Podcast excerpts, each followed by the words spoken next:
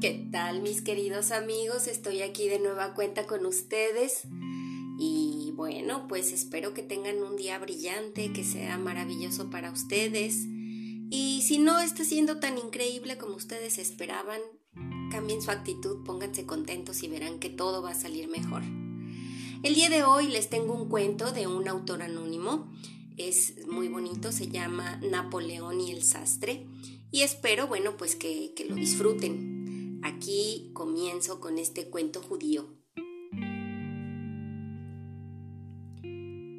Cuando después de su derrota, Napoleón tuvo que huir de Rusia, casualmente pasó por una aldea donde había una comunidad judía importante.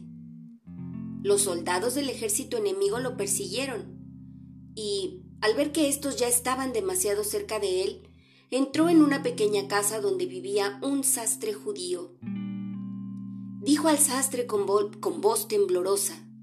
Escóndeme rápido porque me persiguen. El sastre no tenía la menor idea de quién era él, pero como alguien estaba pidiendo ayuda, lo único que pudo hacer fue ayudarle. Dijo a Napoleón, Métete en la cama, ponte encima la colcha pesada y no te muevas. Napoleón se metió debajo de la colcha y el sastre lo cubrió con una pila enorme de ropas, trapos y colchas viejas. Apenas unos minutos después se abrió la puerta y dos soldados entraron con sus bayonetas empuñadas. ¿Vino alguien a tu casa para esconderse? preguntaron. No, contestó el judío. ¿A quién se le ocurriría venir acá para esconderse? Los soldados allanaron la casa Después echaron un vistazo en la enorme pila de trapos sobre la cama y varias veces la apuñalaron con sus bayonetas. No había nadie adentro, así que se fueron. Cuando Napoleón escuchó que la puerta se hubo cerrado tras ellos, salió de la cama desde debajo de la pila de acolchados, pálido como un fantasma. Dijo al judío, Ahora puedo decirte que yo soy Napoleón y como me has salvado de la muerte segura, puedes pedirme tres cosas y te las concederé. Por un momento el pobre sastre rascó su cabeza para pensar. Después, al volverse hacia el emperador, dijo Bueno, ya hace dos años que el techo de mi casa está goteando.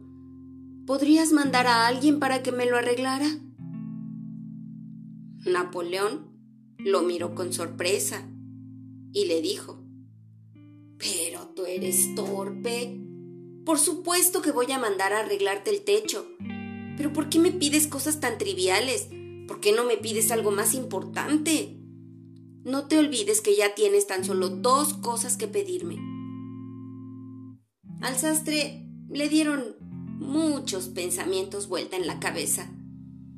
¿Qué cosas buenas podría todavía pedir al emperador? Después dijo, Ah, aquí en la misma calle hay otra sastrería. Es mi competencia y me quito todos mis clientes. ¿Podrías arreglar que él se mudase a otro lado? Caramba, sí que eres tonto, le contestó Napoleón.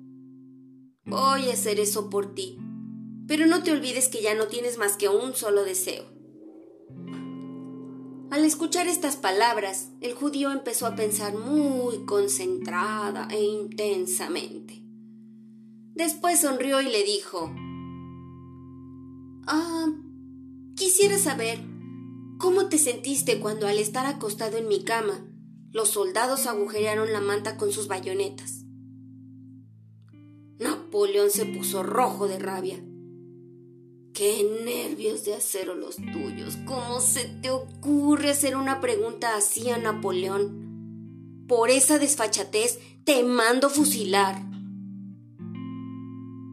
Por supuesto, el pobre sastre lloró y gritó y siguió temblando, llorando y recitó las oraciones tradicionales de confesión de pecados antes de morir. Por la madrugada, lo sacaron de su celda, le vendaron los ojos, lo ataron a un árbol y tres soldados estaban enfrente de él, apuntándolo con sus rifles. Un cuarto soldado estaba parado al lado suyo, con un reloj en su mano, esperando el momento que llegara la orden de disparar. Después, levantó su mano y empezó a contar. Uno, dos. No había terminado de decir tres cuando un oficial vino al trote de su caballo y gritó ¡Alto! No tires. Cuando los soldados bajaron sus mosquetes, se acercó al judío y le dijo El emperador te perdona y te manda esta carta. El judío tomó la carta en sus manos y todavía temblando la abrió. La carta decía así. He sentido exactamente lo mismo que ahora has sentido tú. Este es tu tercer deseo. Desde ese día, el pequeño sastre considera como su tesoro la carta del emperador y la muestra a todos con quienes se encuentra. Y este es el fin de la historia. Yo sé que es muy cortita y espero que les haya gustado.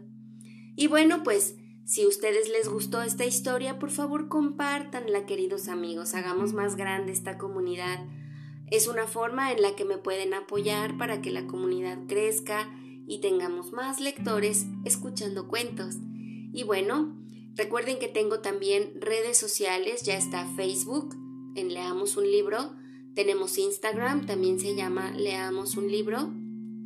Suscríbanse por favor. Y bueno, pues también tenemos ya, ahora vamos a hacer eh, YouTube y también TikTok. Así que pueden empezarme a buscar y suscribirse, por favor. Es una forma de apoyarme con el trabajo que estoy haciendo, que lo disfruto mucho y espero que para ustedes también sea muy bueno y lo podamos compartir. Y bueno, sin más, me despido, esperándolos para nuestra siguiente aventura, en la que podamos volar por otros mundos sin movernos de aquí. Adiós.